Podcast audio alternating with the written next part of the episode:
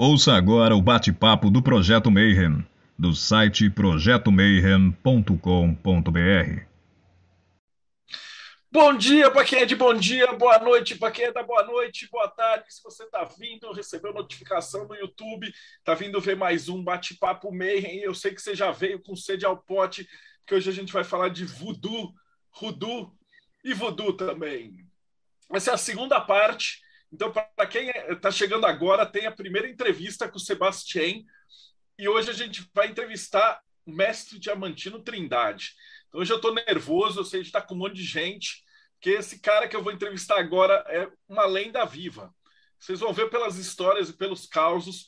Quando eu era moleque, estava lá na maçonaria, tá, começou a estudar Umbanda, aí eu já tinha ouvido falar desse cara. Então a gente acompanha os livros, os caras escritos, vários livros muito massa, e agora eles estão lançando, não, acabaram de lançar. O Rodrigo mostra para o pessoal, já saiu, então você já consegue comprar o livro que da outra vez ele ainda estava na pré-venda e tal, mas agora já desenrolou a coisa. Então hoje a gente vai falar um pouquinho de todos esses assuntos, mas primeiramente seja muito bem-vindo, Diamantino Trindade. Para a gente é uma honra ter você no programa hoje. Boa noite a todos. Uma, agradeço pelo convite. É uma honra e uma alegria estar aqui entre vocês. Então, você estava presente no outro, então já conhece mais ou menos o esquema, né? Então, a primeira Sim. pergunta de todas é para você contar a tua jornada, assim, né? Brincando, o cara é pequenininho, vai na igreja, reza, tudo bonitinho e tal. E aí, depois de 40, 50 anos, está escrevendo um livro de voodoo, né, cara? Então, o que, que, que, aconteceu? O que, que deu errado? Não deu. então, vamos fazer, então vamos fazer aqui um, um resumido túnel do tempo, né? Bom, até 25 anos eu era católico. Aliás, eu ainda sou, mas não vem ao caso. É, eu era católico e a pergunta é sempre essa: é praticante? Era praticante. Talvez não com a assiduidade necessária, mas eu era praticante. Quando eu estava, então, com 25 anos, eu, eu comecei a padecer de uma doença muito. Muito. Como é que. Era muito chata, era muito chata. Eu não dormia, eu ficava na janela durante a noite, ficava fumando na janela, era uma, uma coisa maluca. E um dia eu estava indo para a faculdade, tá? peguei o ônibus, e ao meu lado sentou-se uma amiga que eu já não via há uns três anos. E a conversa vai, a conversa vem. Ela, eu falei para ela o que, que eu estava passando. E ela falou: Ah, eu vou te levar então num centro espírita. Eu e meu noivo frequentamos. E lá fui eu, numa quarta-feira, Centro Espírita, é Confraternização Espiritual Ramos Nogueira, que aqui em São Paulo fica no bairro da Saúde. E eu comecei a frequentar, e sem perceber, depois de três meses eu estava curado.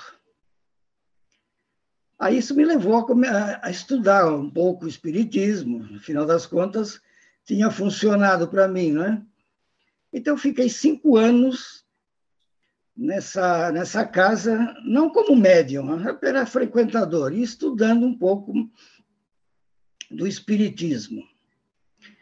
Em 1980, já com 30 anos, eu lecionava no colégio em Santo Amaro, o colégio 12 de outubro. E eu lembro que em 1980 chegou um, uma pessoa, um inspetor de alunos novo, não na idade, mas novo entre eles. Era um velhinho, na verdade, o senhor Ernesto Escasiota, e eu não tinha muito contato, não tinha contato direto com ele, mas o que me chamava a atenção é que todo dia que eu chegava, ele olhava para o alto da minha cabeça e dava risada. Até que chegou uma hora eu falei para ele, tem alguma coisa estranha, né? E eu, eu conversei, senhor Ernesto, por que quando eu chego, você olha para alto da minha cabeça e dá risada? Aí eu não estou dando risada para você, não. É para o seu caboclo que está aí. Nossa, aquilo. Aquilo caboclo, aquilo umbanda, para mim aquilo era coisa do demo ainda, sabe? Umbanda não, não batia, né? principalmente católico, frequentando espiritismo, até que chegou um momento que ele falou: olha, aos sábados, na minha casa, nós fazemos uma pequena gira. Se você quiser, está convidado. E nessa época eu, eu lecionava aos sábados, nas faculdades Oswaldo Cruz, das sete da manhã às seis e vinte da tarde, eram doze aulas. E a sessão lá começava às sete, então eu saía às seis e vinte, pegando a marginal e ia lá para o Jardim São Luís. E ali eu tive meus primeiros, minhas primeiras manifestações mediúnicas, ainda muito, muito tênues, né? E eu fiquei ali um ano.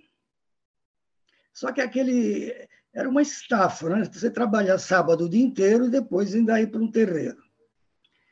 Aí tinha um professor lá no colégio, que morava, ainda mora em São Bernardo, o professor Neguimar, que me falou: Olha, conheci um terreirinho muito bacana lá em São Bernardo, em Rudi Ramos.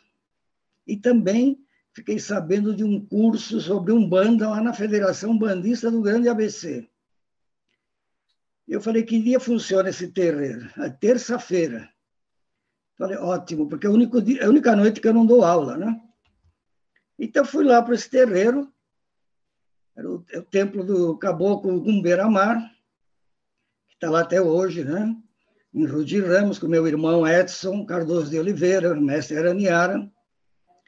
E ali fiquei por 10 anos.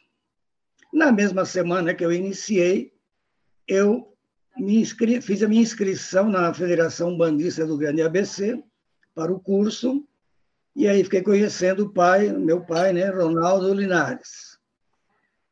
Bom, durante 10 anos eu estive ali, no, no terreiro, e durante 10 anos eu estive na federação. Eu Durante cinco anos eu fui eh, vice-presidente da Federação Bandista do Grande ABC. Aí chegou um momento, lá em 1990, eu comecei a sentir necessidade de algo mais na Umbanda. Eu comecei a me interessar pelas obras de Mate Silva.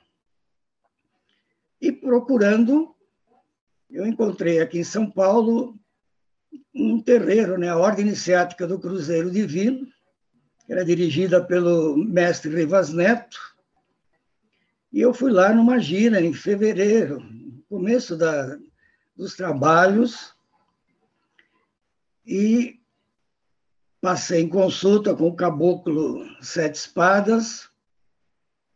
Ele me convidou para participar da corrente, e nesse mesmo dia, essa mesma noite, ele falou: Olha, eu tenho uma tarefa, nós temos uma tarefa para você. Você pode ou não aceitar. E eu falei: Qual é essa tarefa? Ele falou: Olha, a Umbanda é uma religião muito grande, milhões de adeptos, milhares de terreiros, e ela não tem registro histórico, não tem memória escrita. E eu aceitei a tarefa. Ou seja, há 30, um pouco mais de 30 anos atrás, eu aceitei essa tarefa. No início era muito difícil, nós não tínhamos internet. Eu mal sabia ligar um computador. Então, ah, eu cheguei, inclusive, ao Rio de Janeiro duas vezes, na Biblioteca Nacional, mas era um desastre aquilo, para você conseguir pesquisar alguma coisa. Um monte de jornal amarrado com barbante. Ou seja, não dava para usar aquilo. Então, eu comecei a enviar cartas para pessoas do Rio de Janeiro, de terreiros, pedindo ajuda. E começaram a chegar alguns documentos, imagens, aqui em São Paulo também. E pesquisando alguns livros, eu consegui, com a minha máquina de escrever, Olivetti Lettera 22, né? digitar né? o datilografar o meu primeiro livro de Umbanda. É o meu primeiro livro de Umbanda, não. Na, nessa, nessa via esotérica, porque eu já tinha publicado o Iniciação a Umbanda e outros. Então, foi publicado em 91 o livro Umbanda e Sua História, com esse viés esotérico. Inclusive, no fim do ano agora, que passou, a editora do Conhecimento é, resgatou essa, esse livro e, com, e saiu uma edição comemorativa de 30 anos. Bom, em 91, eu dei continuidade nessa pesquisa com o livro, nessa mesma veia histórica, chamado Um Bando, um Ensaio de Ecletismo.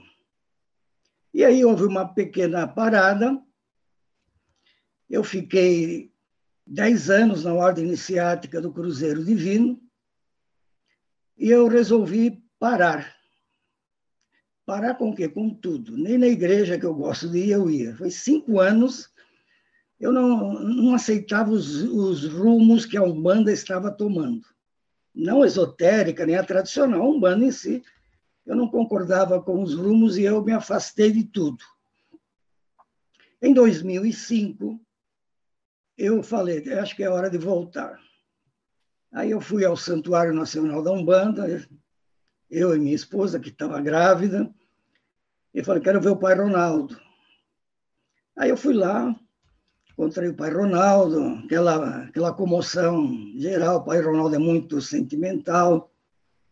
E aí eu comecei a voltar gradativamente. Aqueles livros que nós tínhamos feito antes, Iniciação à Umbanda, Os Orixás da Umbanda e no Candomblé, nós passamos isso para a Madras Editora, e retomamos essa parte literária da Umbanda tradicional. E eu fui comecei a pensar que era hora de abrir o terreiro. Então começamos a, a procurar um lugar para alugar e foi uma dificuldade muito grande, foi quase seis meses. É, ninguém queria alugar um terreiro para macumbeiro. Ninguém queria alugar um espaço para um macumbeiro. Até que eu fui eu fui numa loja de artigos religiosos muito famosa ali no Ipiranga, Casa Oxalá, no Raul, e eu sei que o Raul tinha, tem vários, tinha vários imóveis, como ainda tem. E eu perguntei para ele, olha, você, você, não tem nenhum imóvel para alugar? Eu preciso reabrir o terreiro.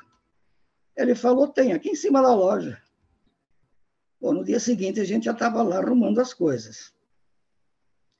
Aí veio, um, veio uma, uma crise existencial eu vou abrir um terreiro de um, um banda tradicional ou um banda esotérica.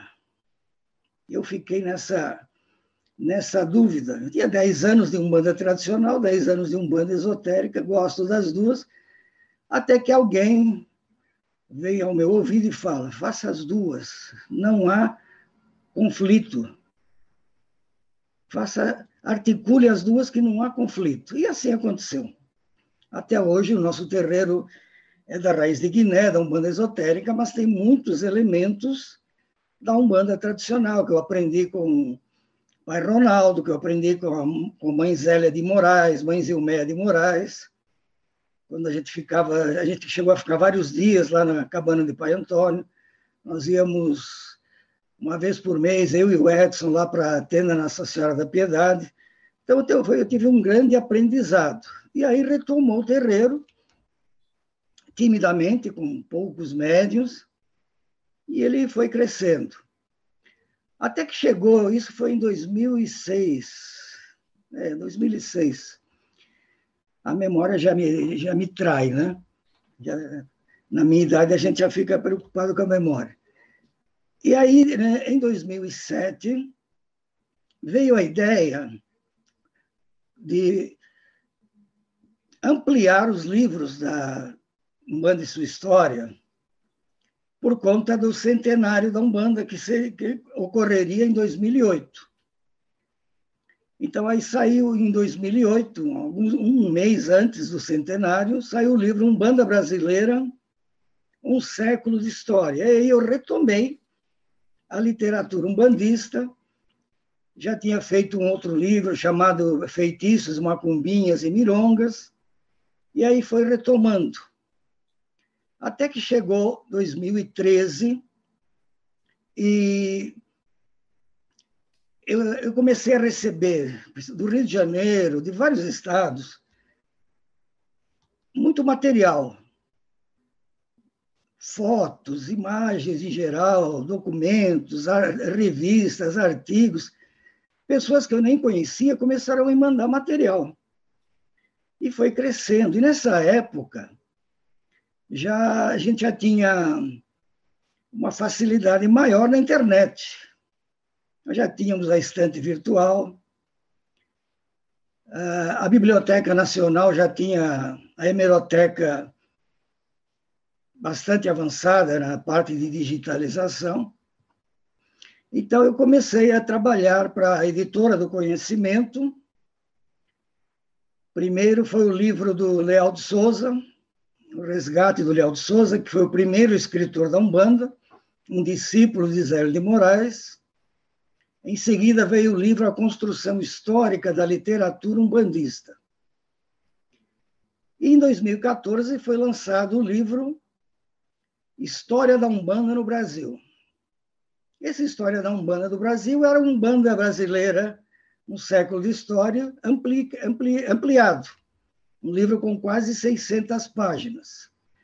E eu imaginava que, bom, agora está bom, né? Chega. Mas não estava bom é, parece que chovia material, era uma coisa de louco. E essa série acabou, acabou sendo concluída com dez volumes. E depois vieram outros livros assim mais pontuais, como A Tenda Mirim, O Capitão Pessoa e A Tenda São Jerônimo, Mate Silva, O Terreiro de Aruanda. Então, pela, pela editora do Conhecimento, eu publiquei 18 livros, de história da Umbanda. Tem um que é específico sobre feitiçaria no Segundo Império do Brasil. E quando a gente fez esse resgate da história da Umbanda, acabamos resgatando também, pelas articulações, algumas coisas interessantes de outras tradições, do candomblé, de, da macumba, da jurema.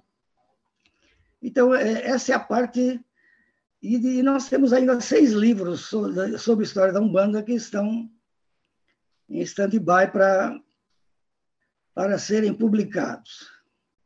Bom, o nosso terreiro foi mudando de sede. Né? Nós começamos no Jardim da Glória, numa casinha, a gente chamava mesmo de casinha. As pessoas ficavam fora e entravam para tomar passe. Até que um dia tinha 70 pessoas lá, e falou, não dá mais Aí, no ano seguinte, nós fomos para aclimação, e aí era um terreiro grande, já cabia mais gente, nós tínhamos a, a 100 médiums aproximadamente, e no final de, de 99, foi aí que o, o terreiro foi fechado. O terreiro foi fechado por ordens do Rivas Neto, e eu fiquei mais um ano lá na ordem, depois saí. Foi aí que eu parei com tudo. Na volta, nós alugamos, então, a, a parte superior do, da Casa Oxalá, do Raul, e em 2011, ele vendeu o prédio, né? vendeu para a Caixa Econômica Federal, porque a Caixa acabou comprando tudo em volta. E nós fomos para é, a Rua Almirante Lobo, no Ipiranga mesmo, onde estamos até hoje. Antigamente era o templo, eh, inicialmente era o, era o templo da Confraria da Estrela Dourada, depois passou para a Cabana de Pai Benguela, já faz alguns anos que é o templo cristão Umbanda do Brasil. E, simultaneamente, nós temos uma organização que se chama Casa de Cultura Umbanda do Brasil. Essa Casa de Cultura Umbanda do Brasil, ela tem como viés principal a preservação e o resgate da memória da Umbanda e de outros cultos afro-ameríndios brasileiros. Então, não só os livros. Então, nós temos um acervo de mais de 3 mil imagens, discos, documentos, revistas, livros, muitos objetos ritualísticos. Então, a situação é essa hoje: né? é o templo e a Casa de Cultura Umbanda do Brasil. Então, ao longo do tempo, foi, uma, foi um grande aprendizado. Eu tive grandes mestres, Pai Ronaldo, mestre Taumã, o mestre Rivas Neto, o mestre Atsara, e outros mestres, né? na Quimbanda, por exemplo, o mestre Babajime, no culto de Orum Laifá. E, nós, e agora, é, depois desse pequeno túnel do tempo, se vocês quiserem perguntar algumas coisas depois sobre isso também, porque não dá em, em poucos minutos para fazer um resgate desses. A pergunta que vocês poderiam fazer, assim, mas como é que chegou no voodoo? Bom, uh, o nosso templo escolheu uma metodologia para o combate à intolerância religiosa. E qual foi essa metodologia? Nós começamos a abrir o templo para outras tradições. Então, nós tivemos workshops e palestras do Catimbó Jurema, do xamanismo, de Kimbanda, vários, vários, todos os segmentos são bem recebidos na nossa casa, desde que venham em paz. Porque a gente quer, quer confraternizar, quer estreitar os laços, e essa é uma forma que nós encontramos de, de combate de intolerância religiosa, resgatando essa grande e sagrada diversidade, essa grande diversidade sagrada religiosa brasileira. Ninguém no mundo tem uma diversidade como nós temos. Né? Nós temos até missa né, da Igreja Católica Joanita. E aí eu já vou esclarecendo, porque algumas pessoas costumam fazer a pergunta, mas vocês misturam tudo isso? Eu falo, não, nós não misturamos nada.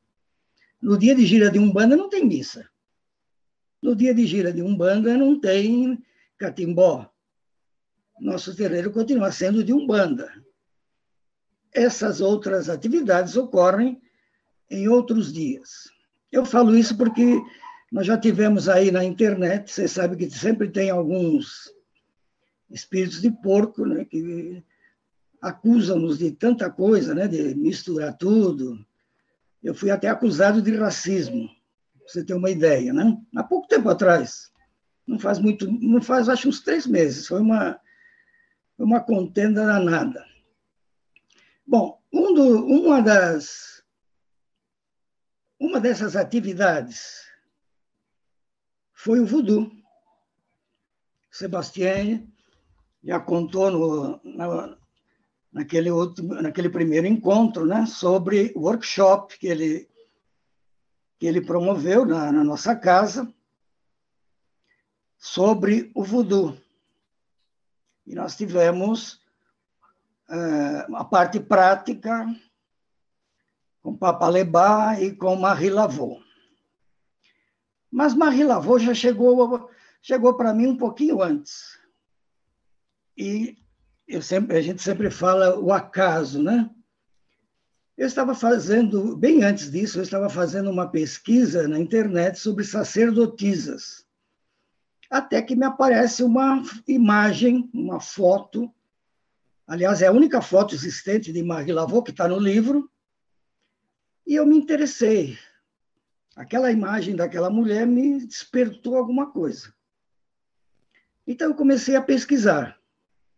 Internet, livros, tudo que era possível eu comecei a pesquisar.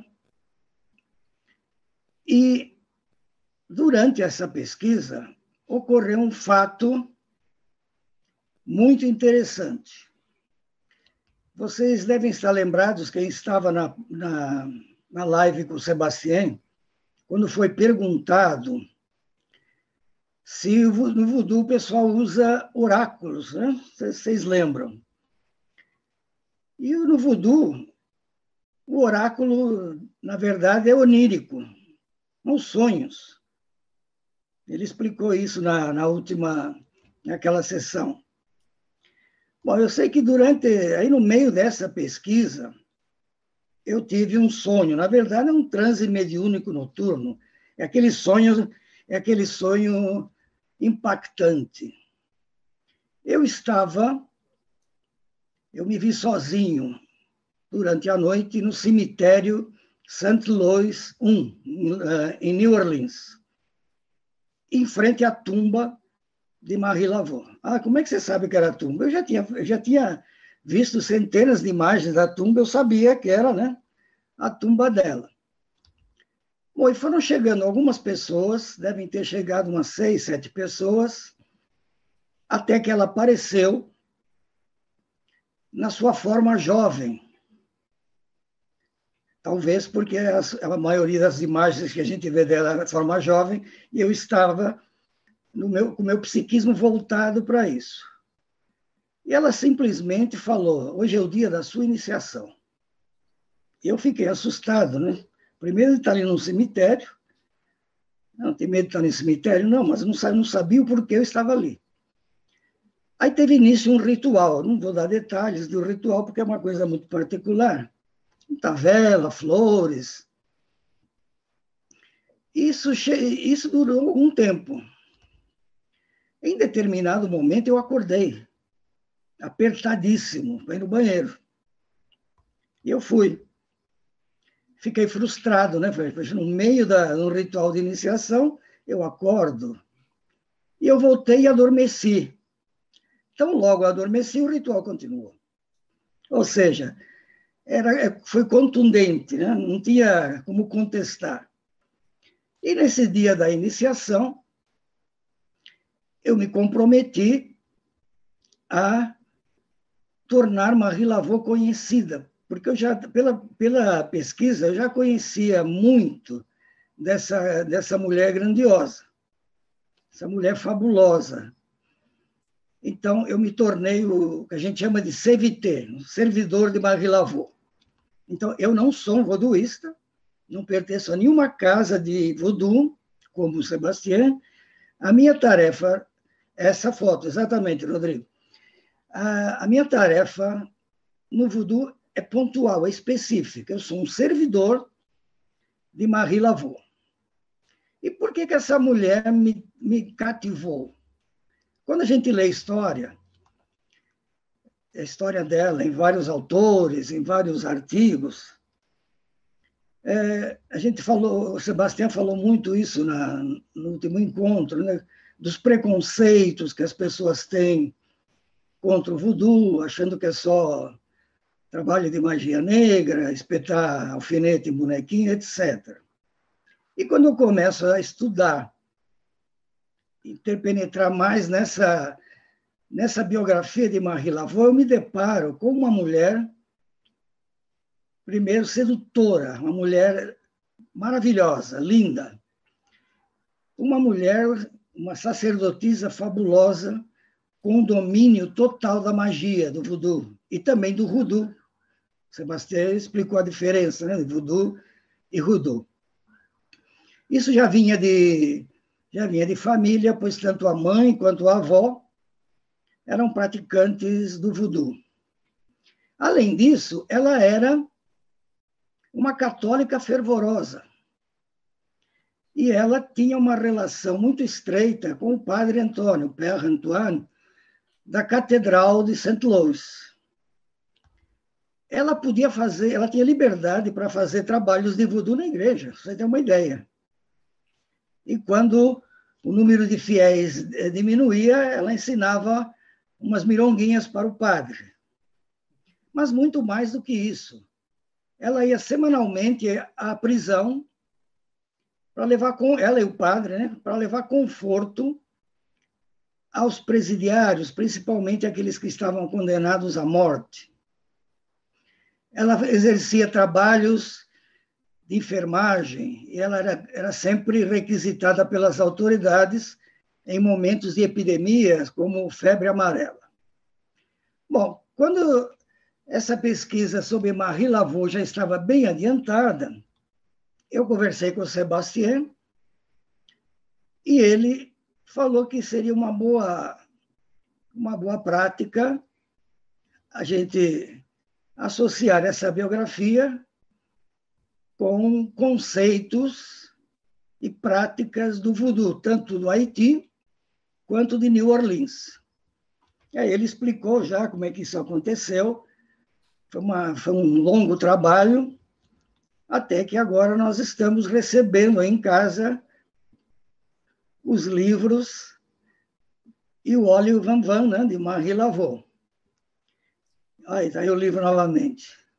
Um trabalho maravilhoso da editora Arolé Cultural, tanto, no, tanto projeto gráfico quanto o acabamento, um, foi um trabalho maravilhoso. Então é assim que nós chegamos aí ao voodoo. É, ou seja, por isso que eu falei no início, não deu errado. Faz parte de um, de um processo, né? E as pessoas perguntam, você é um bandista, é do, é do culto de Orumilaifá, da Quimbanda, etc. Gente, são injunções kármicas minhas, resgates kármicos meus. Então, isso não... É, algumas pessoas se assustam, né, quando que nem o Sebastião, que faz parte também de várias tradições. Mas como é que vocês fazem? Como é que vocês, vocês misturam tudo isso? Não, nós não misturamos nada. Tudo a seu tempo e no lugar adequado. Bom, então, esse pequeno resumo agora deixo para vocês as perguntas que a gente vai respondendo na medida do possível abrir com algumas perguntas. O pessoal me faz muito esse tipo de perguntas. Fala assim, pô, mas aí você vai na, na macumba, vai no voodoo, vai na maçonaria, como é que pode? Eu falo assim, ó, gente, eu não, me, eu não me lembro nos últimos 20 anos de ter ido para uma reunião maçônica vestindo roupa de umbanda. E também não me lembro de ter ido de, de terno no terreiro. Então, é perfeitamente possível, né? E, e acho eu, eu, maravilhoso essa, essa. Eu também nunca fui num, eu também nunca fui numa sessão maçônica onde não tivesse dois, três, pelo menos, macumbeiros. também, né? também. Bom, eu vou começar. A primeira, primeira pergunta de todos, agora já começando com a entrevista, seria dentro de tudo que você falou para gente da tua passada, do início e tal, o que, que é magia para você? Já que assim já permeando com essa visão de católico depois umbanda e voodoo e, principalmente Sim. agora que você tem o terreiro que é ecumênico né que abre as portas para vários ritos e tudo isso que você aprendeu no teu ponto de vista o que que, que é magia? Veja nós podemos nós podíamos dar vários conceitos para magia. Eu prefiro dar um conceito assim um pouco mais simples e de fácil entendimento. Magia para mim é o movimento das forças da natureza quando o mago ou o médium magista faz a impregnação da sua vontade em determinados elementos, líquidos, gasosos, sólidos. É o meu conceito que para mim funciona. Eu sei que existem outros conceitos, eu também conheço, mas é mais fácil. Agora, sem vontade não tem magia, né? Você acende lá uma vela bonita, né? Só acende. Nem, nem cantar parabéns, aí não tem magia nenhuma, se você não usar a sua, sua mente e a sua vontade para movimentar aquela energia. A gente já está começando a receber as perguntas, o pessoal está fazendo aqui no chat. Eu tenho uma pergunta uh, o Jonas está tá perguntando quais foram as primeiras entidades que você teve contato. Assim, quando você entrou na, tal, e se você é médium consciente, inconsciente, como que é o fenômeno de mediunidade particular para você? Tá. A primeira entidade que se manifestou foi o Caboclo Sete Montanhas. Caboclo Sete Montanhas, nós trabalhamos juntos durante alguns anos. Aí depois veio o Caboclo Guará, que ele, na verdade, ele não gosta que seja chamado de caboclo, é o índio Guará e o caboclo Sete Lanças. Pai Benguela, Exu Toquinho. Essas foram as primeiras entidades. Veja, na atualidade, é, um médium inconsciente é uma coisa rara. Por quê? Primeiro que é desnecessário e perigoso. Por que perigoso? Olha, médium é médium, tanto para a entidade do alto astral quanto do baixo astral. Se você, por algum motivo, é tomado por uma entidade, por um quiumba, e está inconsciente, você não pode interferir. Então, o que eu vejo mais hoje é a mediunidade semiconsciente. É a maior parte. Lá atrás, no início, é, havia, pessoal chamava de burro chucro. Aquele médium que não, não conhecia nada, que não estudava. Então, eram médios que eram laçados, literalmente. Eram médios inconscientes. Não eram muitos, mas existiam, né? O Zélio de Moraes, por exemplo, não era um médium inconsciente. Benjamin Figueiredo também não. Então, eu vejo assim, que a mediunidade semiconsciente ela é a mais adequada, porque ao mesmo tempo em que você estabelece uma parceria com a entidade, ela usa, ela copa no seu corpo astral, ela pode usar sua mente, por isso que é bom estudar, né, conhecer, e ao mesmo tempo você aprende também com aquela entidade. Então, essa é a minha, essa é minha ótica, né? Mas é, respeito a visão das pessoas. Eu sei que tem um monte de gente que tem medo de falar que não é inconsciente. Então, eu estou dizendo aqui que médios inconscientes são raros hoje em dia e desnecessários. Chico Xavier não era médio inconsciente. O maior de todos não era inconsciente. excelente. Aqui ainda também eles querem entrar também para falar da Marie Lavô e as histórias. É, ela foi a primeira que chegou para se manifestar para o seu. Teve outras. Você, você já tinha facilidade de contato com a Pombagira ou qualquer outra entidade nesse sentido? Ou ela é uma entidade que apareceu? É, na verdade, a pergunta pede mais para descrever quem é a Marie Lavô. Por que, que ela é uma entidade e ela é uma pessoa é, que viveu mesmo? Né? Se você podia explicar um pouquinho na maioria, é, deixa, deixa eu tentar reformular. É, que a, a, pergunta faz o seguinte: é que a, geralmente a pomba gira é uma pomba gira, é uma entidade, etc. Mas Rilavô é uma pessoa. E se no voodoo, como é que funciona? Uma, uma pessoa pode ser uma entidade? Como que, que isso funciona? Então vamos voltar. Eu trabalho. Está certo parceria, pergunta, isso. É uma parceria com uma pomba gira há 30 anos. E ela existiu como pessoa, ela foi uma sacerdotisa atlante ela foi uma sacerdotisa em Alexandria. E depois de um certo tempo, ela passou a trabalhar só no astral. Marie Laveau também. Ela teve uma vida intensa, encarnada. E depois de desencarnada, ela se torna um loa, né? Como Sebastião explicou. Eu, eu, eu sempre eu tenho eu tenho muita afinidade com entidades femininas a Pombagira, a Caiala. Aliás, vou fazer aqui um, um breve marketingzinho. Há pouco tempo saiu esse livro aqui, ó. A Caiala, uma sacerdotisa atlante resgatando o sagrado feminino no terreiro de Umbanda. Está fazendo bastante sucesso também. Essa é a Pombagira, que me acompanha há 30 anos. Deixar claro que eu não incorporo mais de lavô. Eu não, o meu contato com ela é onírico, sonhos. A partir desse sonho que eu me comprometi a ser o CVT dela, eu comecei a cultuá-la.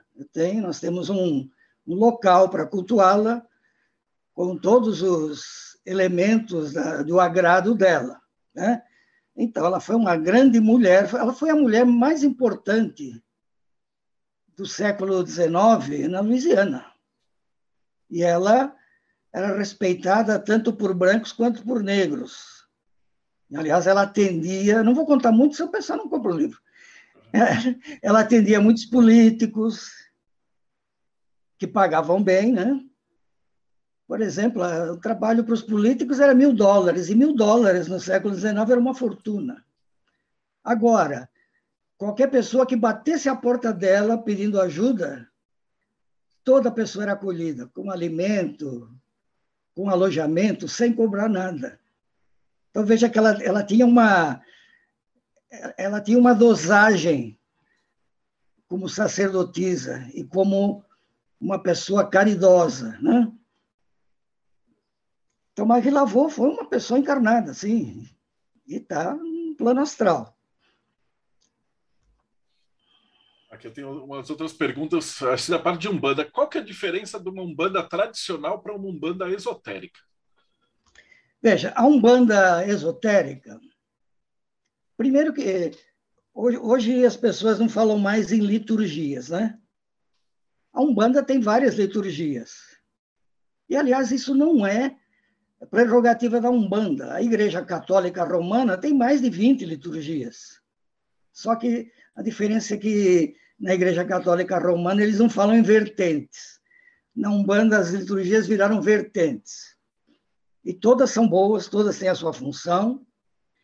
Agora, a Umbanda esotérica, ela exige muito estudo. Muita leitura, muito estudo, principalmente para a lei de Pemba. A Umbanda esotérica tradicionalmente não usa imagens. O nosso terreiro tem algumas imagens, porque eu gosto. Mas não usa imagens, não tem atabaques. É, a metodologia, digamos assim, é diferente. Aliás, a Umbanda é maravilhosa. Se tem gente que gosta de atabaque, tem o terreiro com atabaque. Se tem gente que não gosta de atabaque, tem o terreiro sem atabaque. Se tem gente que gosta de terreiro com imagem, tem terreiro com imagem. Se tem gente que não gosta de imagem, tem terreiro sem imagem.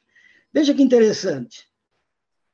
A gente podia enumerar aqui várias, várias liturgias, umbanda esotérica, dentro da tradicional, umbanda sagrada, e, vai, e aí, por aí vai.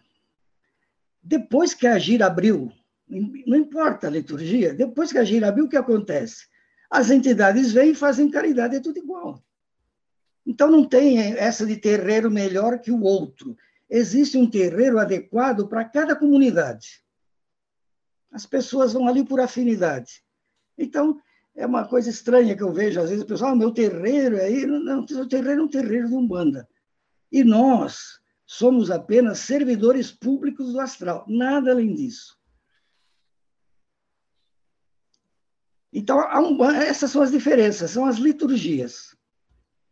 Sendo que a Umbanda esotérica dá mais trabalho, isso com certeza. A gente tem que estudar muito para conseguir entender o enredo da gira. Mas não tem. Mas isso não quer dizer que a Umbanda esotérica é melhor ou pior do que qualquer outra. Não, nós, não, nós não olhamos assim. Um banda é um banda. Não tem. Só as liturgias são diferentes. Eu tenho uma outra pergunta a respeito se na, na Umbanda que você pratica, ou que você acompanhou, se tem sacrifício animal, ou às vezes a gente nem gosta de usar esse nome, né? O, o sacrifício, ou a, o pai Valdir ele chamava de oferenda, né? Mas existe alguma coisa nesse sentido na, na, nas Umbandas que você praticou? Não. Primeiro, lá na Tenda Nossa da Piedade, isso não existia. Em 1981, ocorreu aqui em São Paulo o terceiro Congresso Paulista de Umbanda. E o pai Ronaldo defendeu a tese de não matança de animais na Umbanda. Eu estava presente. Então, eu, seria uma contradição da minha parte fazer matança de animais na Umbanda.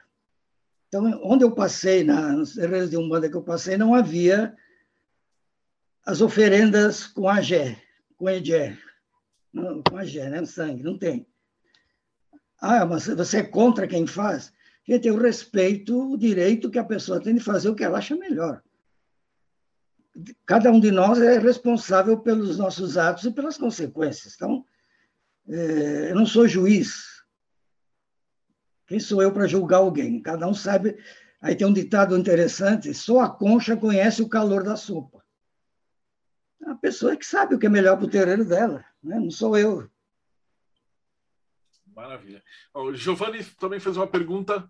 É, quando você trabalha com sonhos, você costuma acordar mais cansado do que vai dormir? É, como é que funciona e como é que alguém poderia diferenciar um sonho comum de um sonho oracular?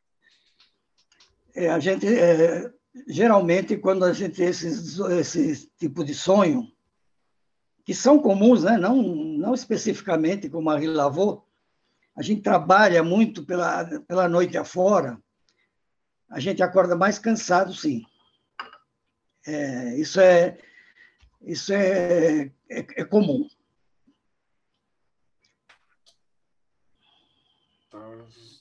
É, precisa fazer algum tipo de ritual antes ou tal? Ou pode pegar de surpresa? O cara tá aí, vai dormir e de repente está trabalhando e é, e é puxado. Não, a gente nunca sabe quando vai trabalhar. A gente nunca sabe.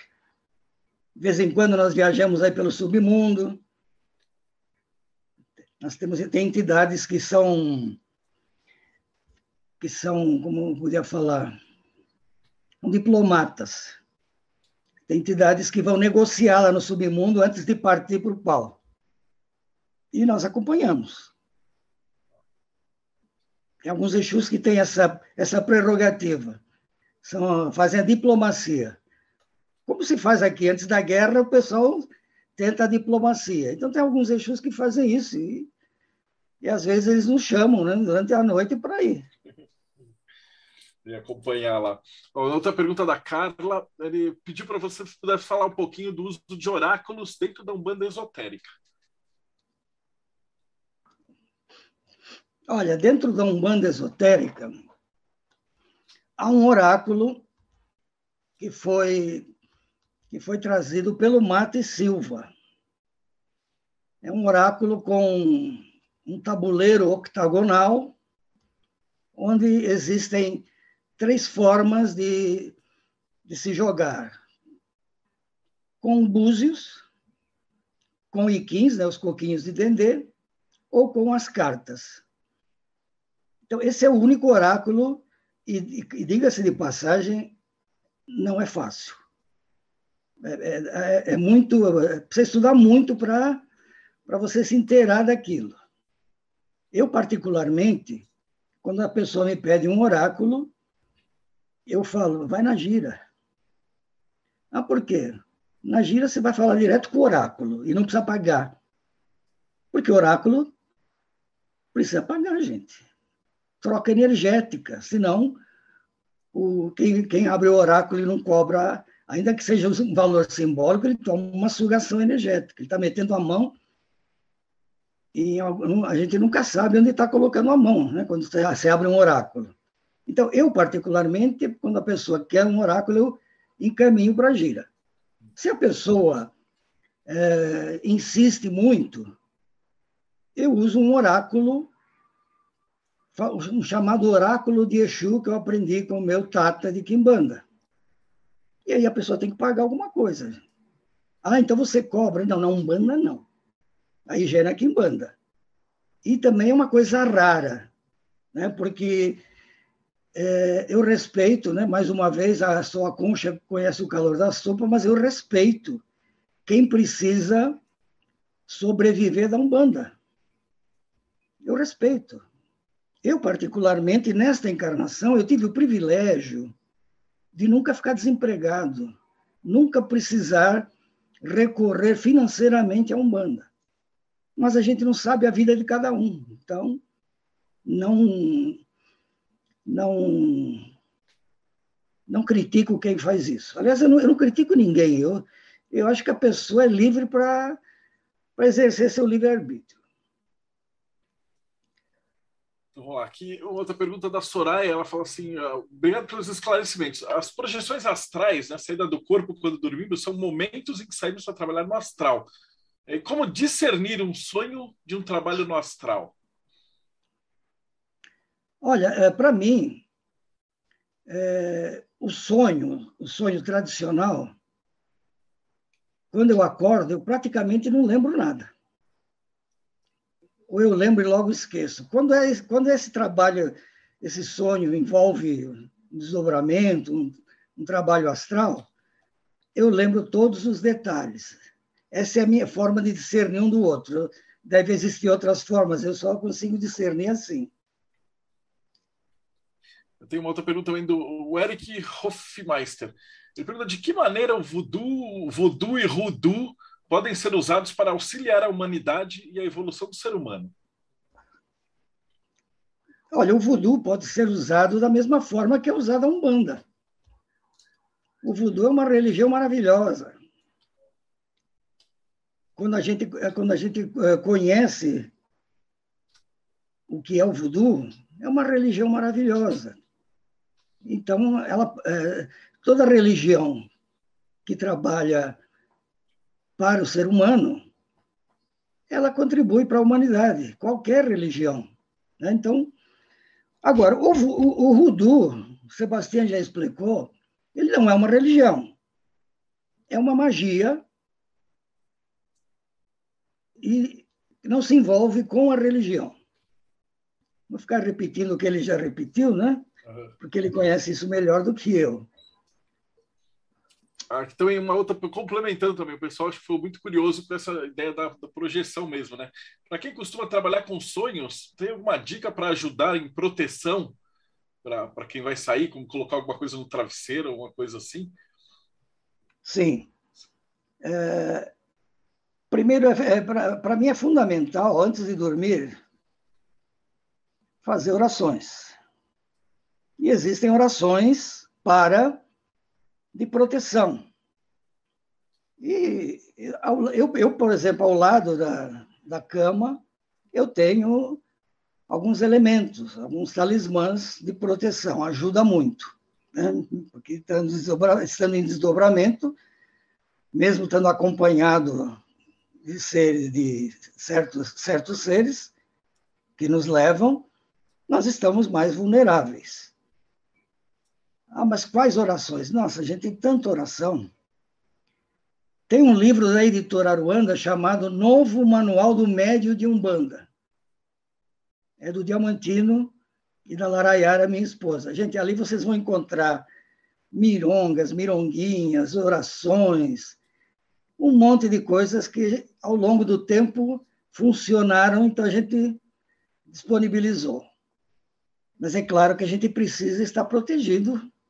Como a gente, eu, como, como nunca sei se vou ou não ser é, convocado para um trabalho, eu sempre faço minhas orações e tenho meus talismãs ao lado da, da cama. Nada muito complicado, não precisa fazer nenhuma. colocar um monte de vela, e, não, não, não funciona assim. A, a beleza da Umbanda está na simplicidade. Não, não, tem gente que quer fazer chover. Não, quem faz chover é o céu, as nuvens. Não tem que fazer chover, você tem que fazer na simplicidade, e, a, e dessa simplicidade vem a eficiência. Fantástica essa, essa frase maravilhosa. Eu estou aqui com outras pessoas, está curioso, vou falar um pouquinho dos teus livros. Você já falou todos, eles estão todos é, publicados à venda. É, como é que o pessoal é, acha os teus livros? Olha, na, na, na Madras Editora tem o livro de Umbanda mais vendido no Brasil, desde 1986, que é o Iniciação a Umbanda, que eu escrevi junto com o pai Ronaldo. E junto com o pai Ronaldo também eu escrevi Os Orixás na Umbanda e no Candomblé. Na editora, na Ícone Editora, tem Feitiços, Macumbinhas e Mirongas. E tem, você sabe o que é Macumba, você sabe o que é Exu. Na editora Sativa tem o Manual de Umbanda para Iniciantes. Na na Arolê Cultural, agora, coisa recente, nós temos o livro do voodoo. Então, na Ruanda tem o, manual, o novo manual do médio de Umbanda. E na Conhecimento, nós temos 18 livros, é, 19 livros. Esse que eu mostrei foi o 19, e 18 falando especificamente sobre a história da Umbanda e dos cultos afro-ameríndio brasileiros. Então, todos esses que eu estou citando estão disponíveis. Tem vários outros que saíram de, foram descontinuados, absorvidos por outros livros, mas eu só estou falando daqueles que estão uh, em disponibilidade para comercialização. Está nos sites das editoras Madras, Sativa, Aruanda, Arolê e Ícone.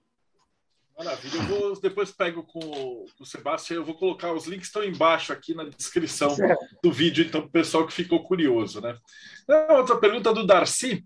Ele fala, como é que você descreveria a diferença energética das entidades da Umbanda e do Voodoo? Olha, é, quem pode, quem pode explicar isso melhor é o Sebastião, porque eu nunca, eu nunca tive uma manifestação mediúnica do voodoo. Ele explicou da outra vez que é algo muito mais intenso.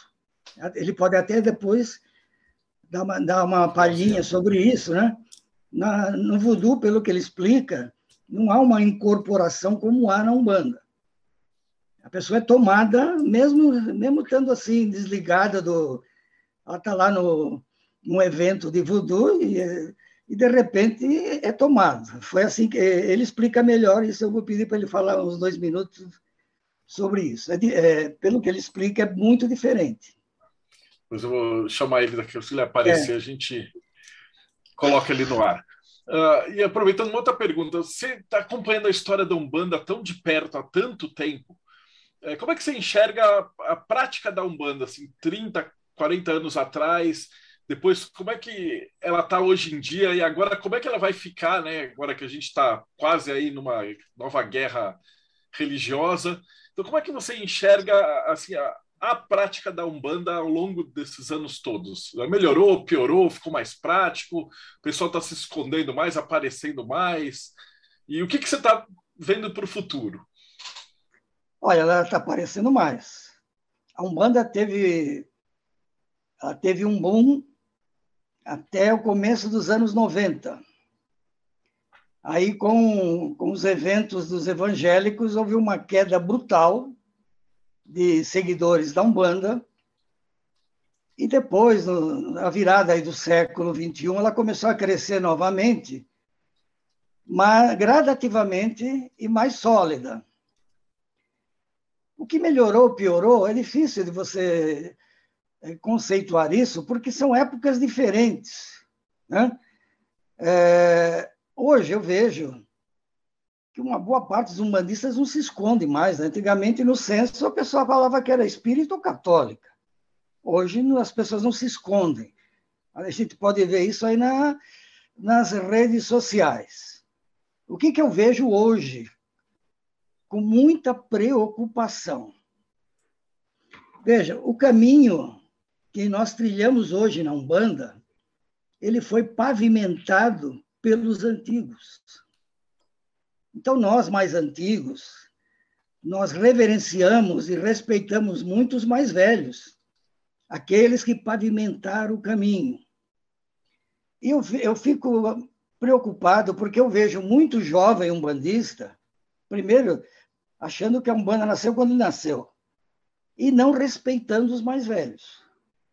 Isso é preocupante. Para mim é muito preocupante eu continuo respeitando os mais velhos porque eles me ensinaram. E ensinaram aqueles que me ensinaram. Ou seja, há uma tradição em tudo isso.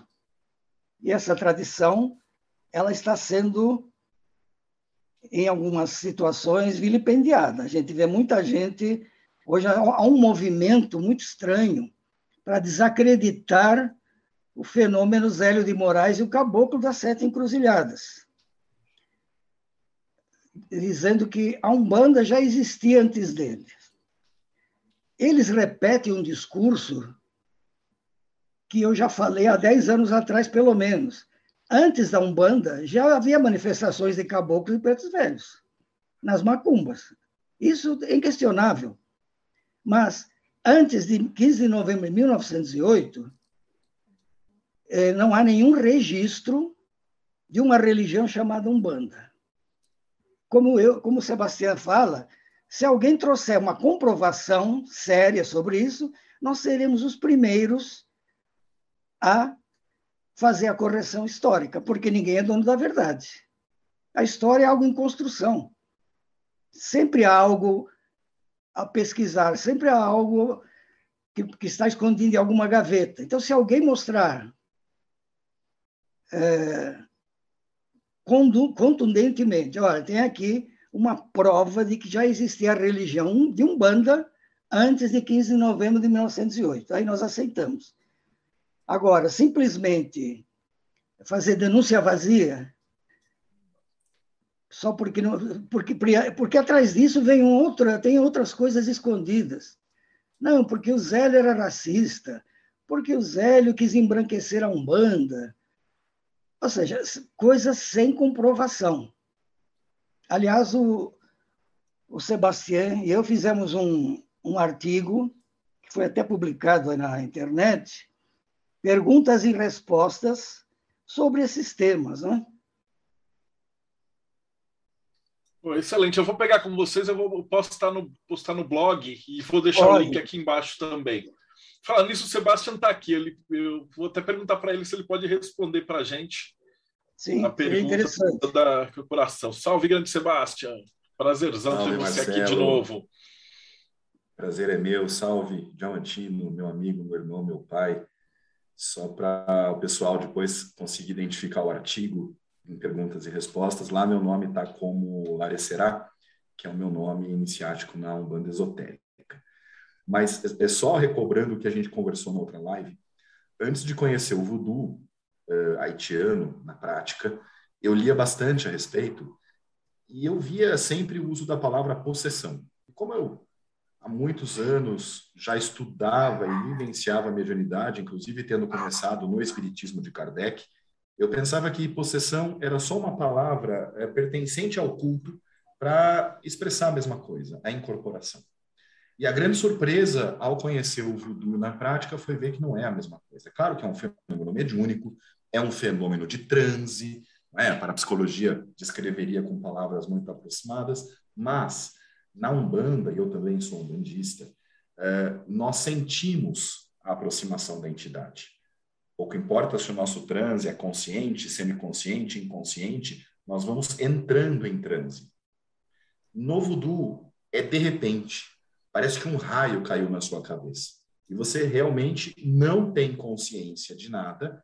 Normalmente, esse fenômeno é rápido, ele não perdura no tempo, quando, como a gente vê na Umbanda. Claro que há exceções, mas normalmente ele é rápido. E ele acontece com qualquer um que esteja presente na cerimônia. Então, não necessariamente esse fenômeno ocorrerá só com aqueles que são médiums ostensivos. Qualquer pessoa pode ser possuída. Pessoa que nunca pegou nem espírito de gripe, de repente tem a surpresa numa cerimônia de voodoo de sofrer uma possessão. E ela nunca vai saber o que aconteceu. Ela só volta e contam para ela que aconteceu isso ou aquilo. Não sei se, se deu para dar uma resumida naquilo que a gente conversou há duas semanas atrás. Foi fantástico. É só para ficar registrado aqui, porque a galera que vai assistir esse vídeo com certeza vai ir lá assistir a tua entrevista depois. Obrigadão pela, pela resposta. Diamantino, eu estou com outra, duas perguntas ótimas agora. É, uma do Arolê, ele fala assim: como é que você vê, especialmente entre esses jovens sacerdotes e escritores, esse movimento de retorno à base cristã da Umbanda em detrimento do africanismo? Veja, o, o africanismo e, e, o cristianismo na Umbanda, eles nunca conflitaram. Não há conflito. A Umbanda nasceu cristã. Tem na Nossa Senhora da Piedade, nasceu cristã. Gradativamente, a Umbanda foi, foi absorvendo é, conceitos africanistas, indígenas e da magia europeia.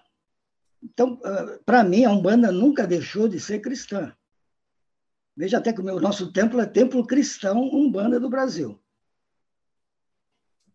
Eu, eu, eu vejo assim, não vejo, eu não vejo é, conflito entre o africanismo e, o, e, a, e, a, parte cristã da Umbanda, em hipótese alguma. Nem a parte indígena, nem da magia europeia. A Umbanda foi, a Umbanda é um grande cadinho, ela foi assimilando vários conceitos, várias práticas, e é por isso que a Umbanda tem uma diversidade incrível de ritos, de liturgias. É, a segunda pergunta era assim: o que o senhor acha que tem acontecido para tantos adeptos de cultos de matriz africanas se tornarem evangélicos e acabam se tornando inimigos da senda que antes o acolheu? Veja, é, nós tivemos aí nessa. Quando ocorreu o boom da Umbanda, nós tivemos, infelizmente, muitos sacerdotes e sacerdotisas desonestos. E isso mexia com os médiums. Muitos médios começaram a desacreditar, muitos médios começaram a ser explorados pelos pais de santo, pelas mães de santo, pelos sacerdotes e sacerdotisas em geral. Então, a pessoa é, começou a desacreditar. E, ao mesmo tempo que ela começou a ir para a igreja evangélica, ela começou a ter um acolhimento maior. Ela se sentia mais acolhida e não deixou de ser explorada também. Mas ali ela encontrou algo às vezes até similar a Umbanda, com certas práticas que a gente vê, né? E, foi isso que aconteceu. Muita gente fugiu da Umbanda por conta de desatinos de sacerdotes e sacerdotisas. Quando houve o boom, quando houve um boom, muita gente abriu terreiro sem estar preparada. Não que isso hoje não ocorra, mas em menor escala. As pessoas não tinham preparo. A pessoa incorporava uma entidade em casa, já abria um terreiro. Aí acontecia o quê? Sem preparo nenhum, era, era um desastre.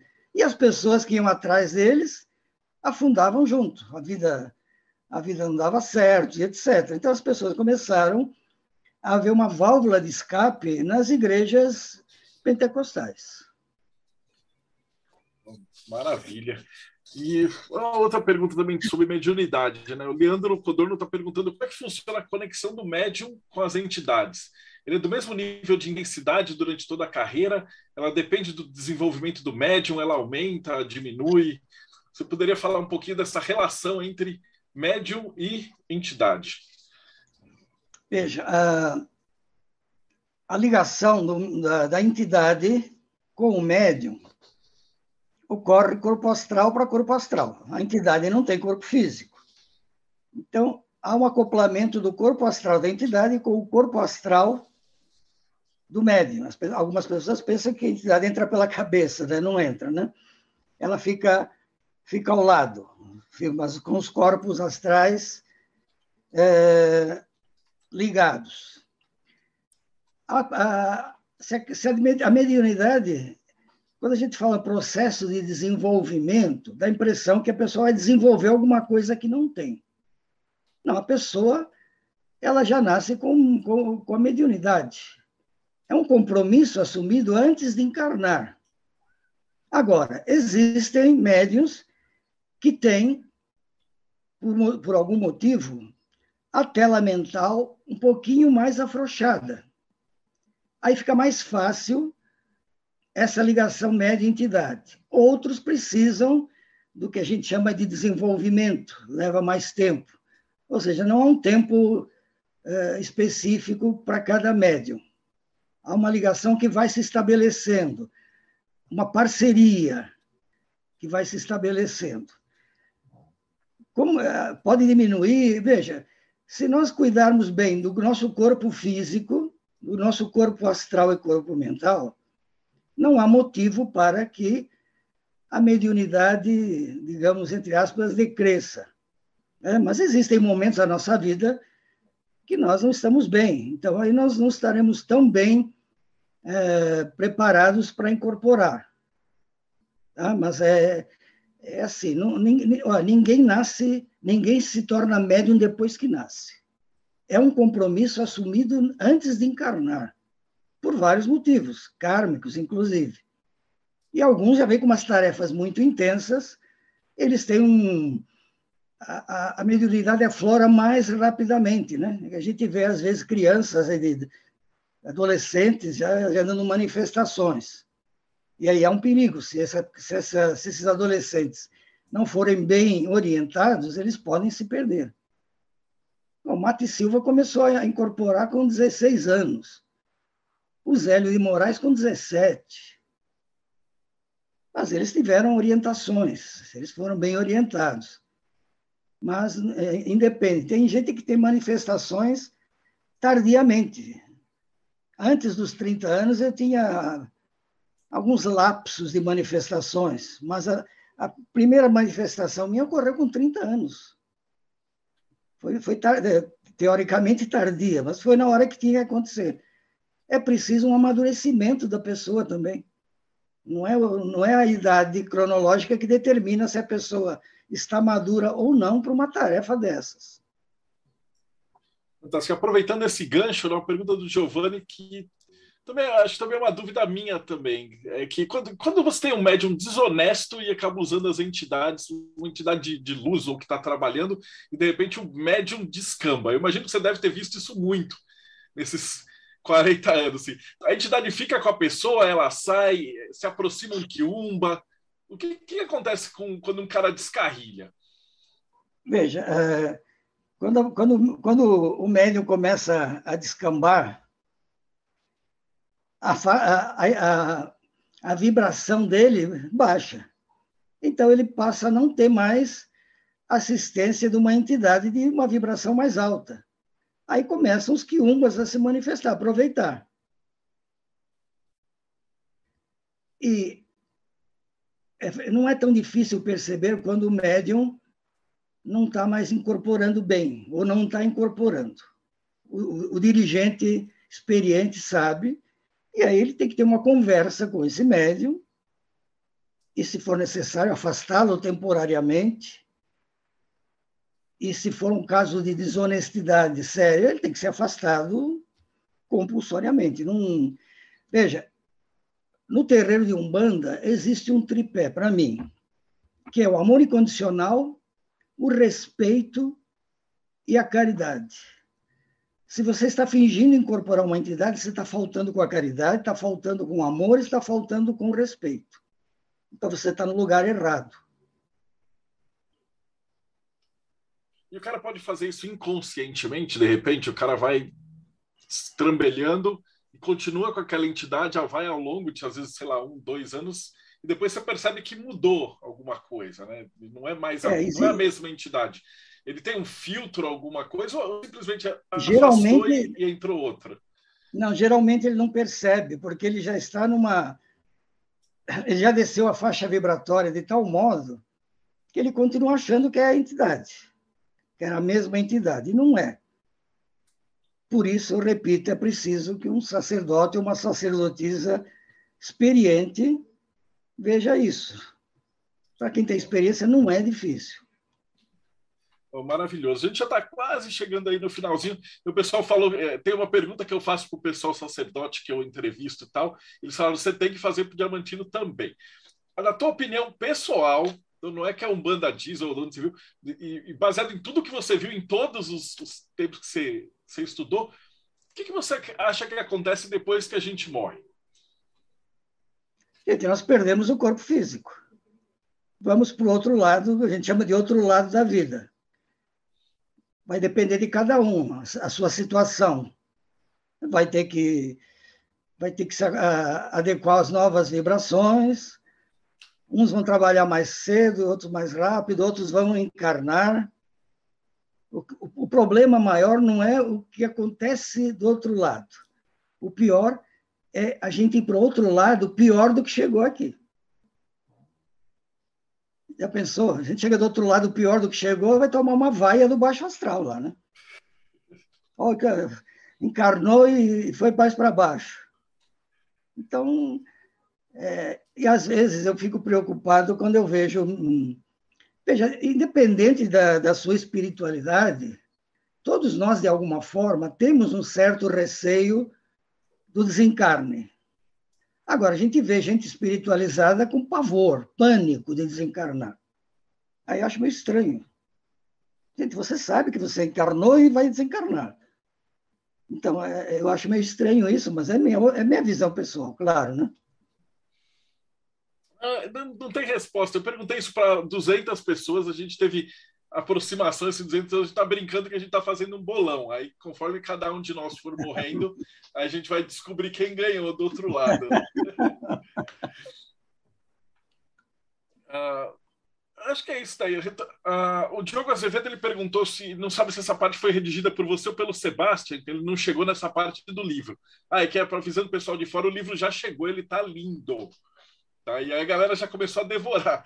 Então, essa pergunta, ele, ele compreendeu que a Marie, Marie Lavaux é a rainha do voodoo. E as demais figuras, Mal, é, Malvina, Lala e Dr. John. Qual a medida da contribuição dessas, dessas pessoas no voodoo? Veja, é uma tradição do, de New Orleans haver uma rainha voodoo. Até hoje existe. É um, é um processo, digamos, sucessório. Marie Laveau, quando depois que ela desencarnou, ela foi, é, apesar da filha dela, Marie Laveau II, ser tão eficiente quanto ela, ela não assumiu o posto de rainha, foi a Malvina Latour. Depois veio a Lala, e assim por diante. Até hoje temos a rainha. Dr. John foi um dos mentores dela. Ela aprendeu muito com a mãe e com a avó, e depois com o Dr. John. Dr. John foi fabuloso também para estabelecer o voodoo na Louisiana. Tanto ele quanto o Marie Laveau foram fundamentais. Dr. John também era dono de uma... conhecia magia, famosos gris-gris, ele é incrível. A última pergunta para a gente fechar, antes da pergunta mais importante, que é como é que a gente acha o livro. O Darcy falou assim: após tantos livros publicados e tal, você acha que a entidade que o convidou está satisfeita ou você ainda acha que tem mais material para ser publicado? Olha, é, quando essa entidade me, me convidou, ela me falou o seguinte: há uma entidade que vai te acompanhar nesse processo. E você nunca vai saber o nome dessa entidade. E há um, há um tempo atrás, essa entidade falou: olha, você tem outras tarefas para realizar, então, por hora, você vai parar de escrever. Apenas me deu permissão para publicar os livros que já estão nas editoras. Então, esse livro do Voodoo e da, da foram os dois últimos, até se, se, se o astral achar que é necessário escrever mais alguma coisa, eu estarei sempre de pé e a ordem. Porque existem outras pessoas competentes. O Sebastião, já, além do livro de voodoo, ele já escreveu capítulos e artigos nos, nos outros meus livros, ele já está preparado para isso. Inclusive para dar sequência ao resgate da história da Umbanda, porque a Umbanda continua, a história é todo dia. E no, nesses livros tem pouca coisa, apesar de ter muito livro que eu escrevi de história da Umbanda, tem pouca coisa do século XXI. Então agora é hora de resgatar também, para que, a gente que a gente preserve a memória. Uma das grandes dificuldades que eu tive nesse processo foi a falta de contribuição. Tinha muita gente que se negava. Pô, tem uma tenda famosa que eu escrevi o livro, e um, um grande amigo meu lá do Rio de Janeiro, ele foi lá atrás de documentos. E eles não tinham. Esse meu amigo, que é o Coronel Carlos Soares, ele tinha material que eles não tinham. Metade foi comida pelo cupim, metade colocaram fogo, ou seja, as pessoas não, não preservam a memória das suas tendas, das suas federações, e depois ficam chateadas porque outras pessoas fazem isso. Então, é melhor não, não dar nada para ele. Por outro lado, teve gente, como eu já falei, muita gente que, sem eu pedir nada, eles enviaram um monte de coisas. Aí já entra o dedo do astral a pessoa certa, no lugar certo, na hora certa, você vai recebendo. Eu, não, eu nunca imaginava que isso fosse acontecer, e aconteceu. Eu fico brincando de falar a última pergunta, mas vem uma, cada hora uma pergunta melhor. Ele, ele uh, tem uma pergunta do Rodrigo, ele pede para você falar um pouquinho de como que a pandemia afetou o teu terreiro, se afetou, vocês pararam, pretendem voltar, como é que está essa situação? É, nós estamos... É, nós... A última pergunta que era como é que a gente te acha, né? Mas essa tá. antes é, o nosso terreiro está fechado desde março de 2020, atendendo aos protocolos e a responsabilidade que nós temos com o ser humano. Não posso estar com o terreiro aberto é, com probabilidades de alguém se contaminar. A gente espera que até o fim do ano, se a variante Delta deixar, a gente possa ir retornando gradativamente. Então, afetou bastante, inclusive financeiramente, porque nós temos uma lojinha onde, onde a gente vende livros, velas, etc. E essa lojinha ela é um sustentáculo para a gente pagar a mensalidade, para pagar o aluguel. Então, está sendo um sufoco a gente conseguir bancar, mas nós estamos bancando. Agora, a gente espera que em breve a gente possa retornar, ainda que gradativamente. A pandemia afetou a todos, né? não só, nós, só os terreiros, afetou todos os, todos os setores da sociedade, religiosos ou não. E para quando, se você estiver assistindo a gente no futuro, como é que a gente faz para entrar em contato com você, com o terreiro? Como é que a gente te acha? É, no Facebook, nós temos duas páginas. É, terreiro, é, Templo Cristão Umbanda do Brasil e Casa de Cultura Umbanda do Brasil. Ali nós temos todas as programações de eventos, de giras. Então, Templo Cristão Umbanda do Brasil e Casa de Cultura Umbanda do Brasil. Ok. Então, isso e, aí tá, e, tá tem a minha, a minha, aqui embaixo. E a tua é, página? É, e tem a minha página também no Facebook, é só entrar lá e perguntar, que a gente está sempre à disposição. Ok. Diamantino uma... Trindade. E uma última coisa, Rodrigo está aí, cadê o livro? Rodrigo, você tem que falar alguma coisa para a câmera passar para você. Ah, tá. Ó, oh, livro é. fantástico, tá? Agradeço demais. Comecei a ler aqui, tô no inicinho, adorei a parte de história, tá? É, a biografia também, eu estou muito interessado em chegar na biografia dessas sacerdotisas. Uh, esse é um livro completo, porque pega lá no Haiti, vai falando da história do Haiti, vai falando da, do voodoo no Haiti, Aí pega lá no em New Orleans, fala de New Orleans, fala é, das sacerdotisas lá e chega no Rudu. Um livro muito bom, uma leitura leve, uma leitura é, completa.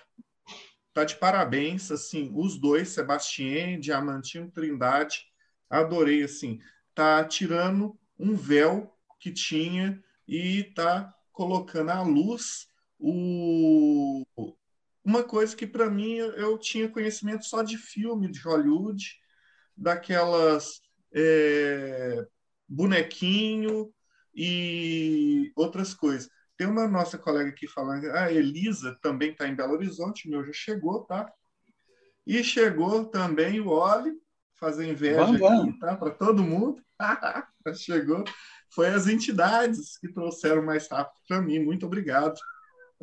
Ele já está distribuindo. E também para quem está assistindo que ainda não tem o livro, né? Está jogando dinheiro na tela, não está acontecendo nada. Como é que a gente faz para comprar esse livro?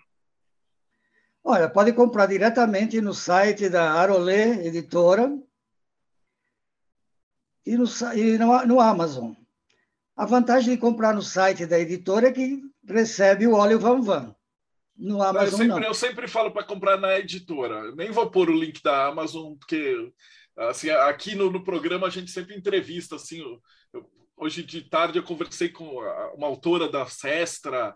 Então, aqui o, o programa a gente está sempre aberto para todas as editoras que estão publicando coisa esotérica de Umbanda e tal. E a gente sempre recomenda. Então, compra direto da editora.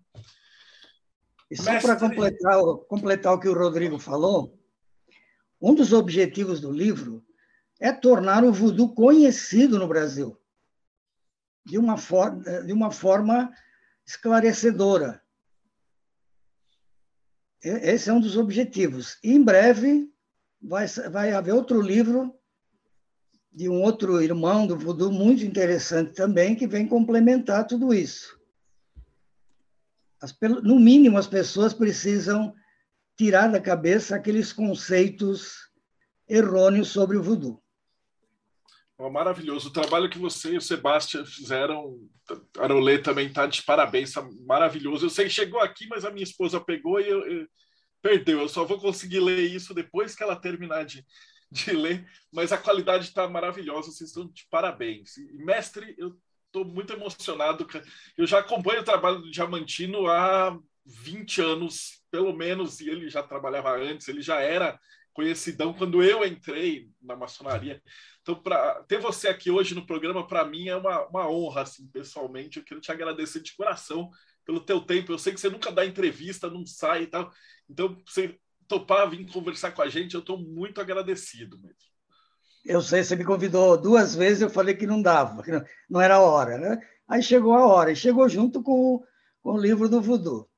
Eu agradeço a, ao seu convite, Agradeço a todos que nos acompanharam e vão acompanhar no YouTube. Foi uma alegria muito grande e uma honra participar desse, dessa live fabulosa, séria, consistente.